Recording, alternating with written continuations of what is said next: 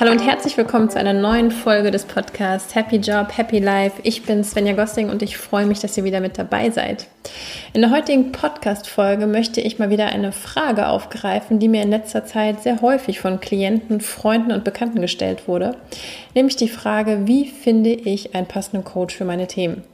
Also wie kann ich seriöse Coaches von inseriösen Coaches unterscheiden, wenn beispielsweise sehr persönliche Themen wie Karrierewechsel, Beziehungsthemen, Konflikte mit Vorgesetzten oder allgemeine Lebensfragen zu besprechen sind. Kurzum also, wie trenne ich die Spreu vom Weizen? Erst einmal danke ich euch allen, die mir diese Frage gestellt haben, denn ich kann total verstehen, dass der Coaching-Markt für Außenstehende zunächst einmal super intransparent ist. Also faktisch ist er es ja auch. Da gibt es eben zum einen eine schier unerschöpfliche Vielfalt von Coaching-Spezialisierungen, Life-Coaching, Business-Coaches, Motivationsspeaker, Vision-Coaches, Spiritual-Coaches, psychologische Berater, Lebensberater und, und, und. Schätzungsweise gibt es laut einer Marktstudie ca. 10.000 Coaches in Deutschland, doch vermutlich gibt es sogar wesentlich mehr allein durch das Wachstum des Online-Coaching-Markts in den letzten Jahren. Neuer Trend, den ihr wahrscheinlich alle auch wahrgenommen habt, sind die sogenannten Instagram-Coaches, die sich vor allem auf eine sehr junge Zielgruppe spezialisiert haben. Dazu kommt, dass der Coaching-Beruf nicht geschützt ist es also keine staatlich anerkannte Ausbildung gibt und auch keinen offiziellen und übergreifenden Berufsverband, der bestimmte Qualitätsstandards sichert. Übersetzt heißt das also, jeder kann sich Coach nennen, der es eben möchte. Einerseits entsteht dadurch zum einen natürlich eine bunte Angebotsvielfalt, da es eben auch keine Eintrittsbarrieren wirklich gibt. Andererseits liegt genau darin die Gefahr. Wie kann ich also für meine Themen, egal ob es um Karriere oder Life-Coaching geht, in diesem Dickicht den richtigen Coach für mich finden?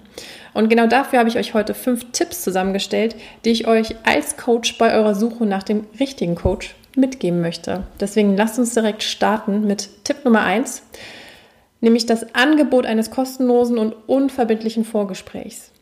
Und ganz ehrlich, nicht jeder Coach macht es, doch nach meinem Empfinden sagt das echt eine Menge aus. Warum? Das Angebot eines Vorgesprächs ist nämlich eine tolle Möglichkeit für den zukünftigen Coachee, also für dich, den Coach kennenzulernen, Fragen zu stellen, das Expertenwissen des Coaches zu überprüfen und das Gefühl zu dem Menschen zu entwickeln, mit dem du vielleicht zukünftig deine oft sehr persönlichen Themen bearbeiten wirst. Daher ist es aus meiner Sicht absolut notwendig, dass das Vorgespräch bzw. erste Gespräch unbedingt kostenlos und unverbindlich ist. Auch Angebote, dass das Vorgespräch kostet und dann im Falle eines regulären Coachings auf das Coaching-Honorar im Nachhinein angerechnet wird, sind aus meiner Sicht nicht wirklich fair. Entweder siehst du dich im Anschluss dadurch genötigt, eben quasi ein reguläres Coaching zu machen, um die Anrechnung deines Vorgesprächs wieder sozusagen reinzuholen, also die Kosten, die dafür angefallen sind, egal wie gut du eigentlich den Coach findest. Damit ist aber dann auch quasi das Marketingziel des Coaches erreicht, den Interessent zu akquirieren.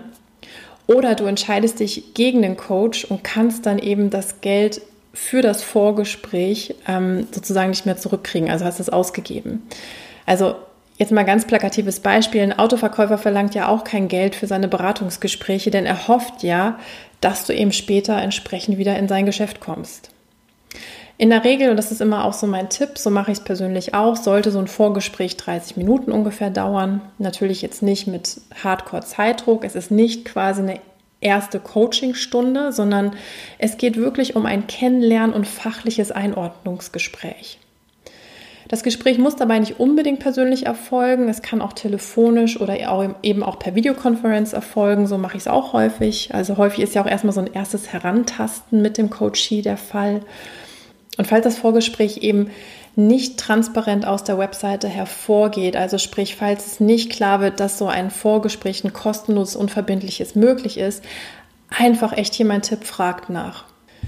Ja, das bringt mich zu einem weiteren Punkt, nämlich hat der Coach eine Website, auf welcher er sich mit seinem Angebot eben auch ausführlich präsentiert, ähm, präzise informiert und natürlich auch unter den gängigen Sachen wie ein Impressum und eine Datenschutzerklärung sind solche Sachen vorhanden.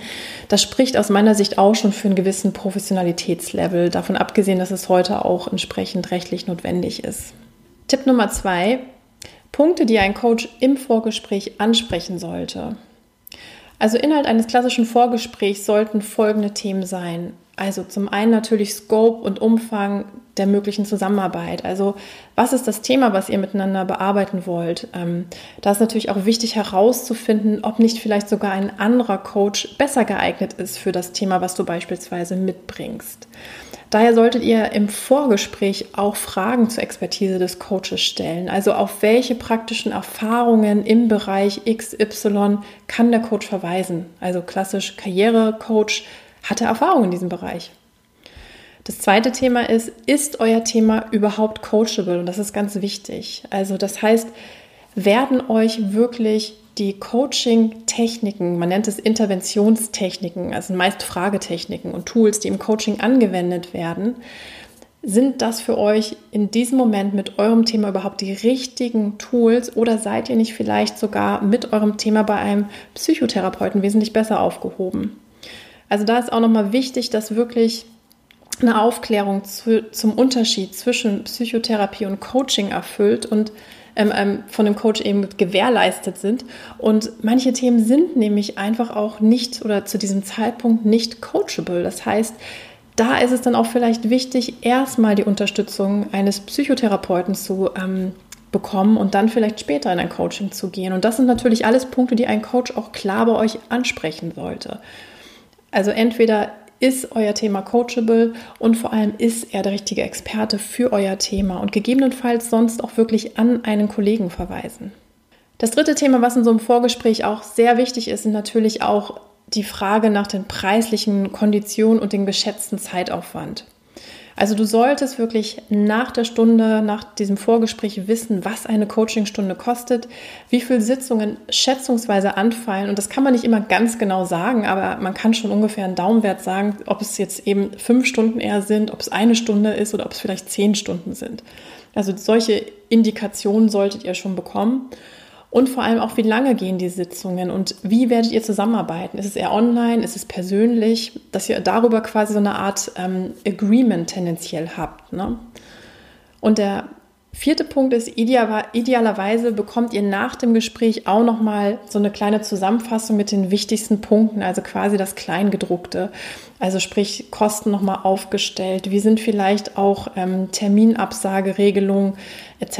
Das äh, mache ich beispielsweise immer in einer kurzen E-Mail. Manche Coaches ähm, händigen das auch aus.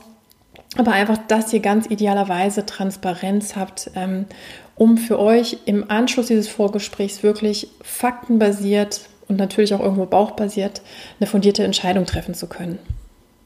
Tipp Nummer drei, wie ihr prüfen könnt, ob der Coach für euer Thema der richtige Coach ist.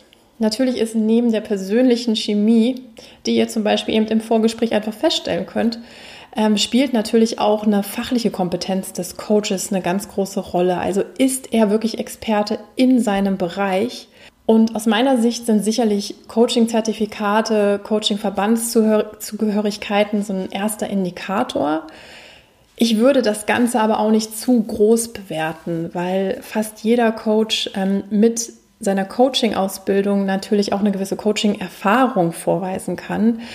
Sprich, ähm, häufig wird ein gewisses Stunden ähm, Erfahrungswert ähm, von Coachingverbänden einfach gefordert, 75, 100, 200 Stunden, um dann in den Band, Verband zugelassen ähm, zu werden. Und die macht man meist während seiner Coaching-Ausbildung und ähm, so, dass man relativ schnell im Anschluss seiner Ausbildung in diesen Verband rein kann. Das heißt, das ist nicht unbedingt schon wirklich ein Indiz dafür, dass der Coach in dem Bereich, wo er sich später mit positioniert, auch wirklich Experte ist. Was viel wichtiger ist, ähm, ergänzend zu natürlich einer Grundlagenzertifizierung im Coaching, die schon da sein sollte, ist aus meiner Sicht aber, dass ihr einfach wirklich drauf schaut, welche gemachten Lebens- und praktischen Erfahrungen bringt der Coach mit. Also sprich, ein Karrierecoach sollte neben seinen Coaching-Erfahrungen eben auch ganz klar mit Karrierethemen in Berührung gekommen sein. Also ist es ein ehemaliger Karriereberater, ein Personaler, ein Recruiter, und oder hat er Business-Erfahrung. Ähm, hier hilft manchmal eben auch so als kleiner Tipp vorab wirklich schon mal einfach den Blick in Xing und LinkedIn rein. Und auch hier nochmal ganz klar, wenn ihr mit einem Karriereberater, Coach heute arbeitet, der nicht Xing und LinkedIn hat, sorry, das ist einer der wichtigen Recruiting-Kanäle für Kandidaten. das sagt auch schon eine Menge aus. Das würde mir zum Beispiel sagen, oh, ich weiß nicht, ob der oder diejenige wirklich up-to-date ist mit den Bewerbungsrichtlinien.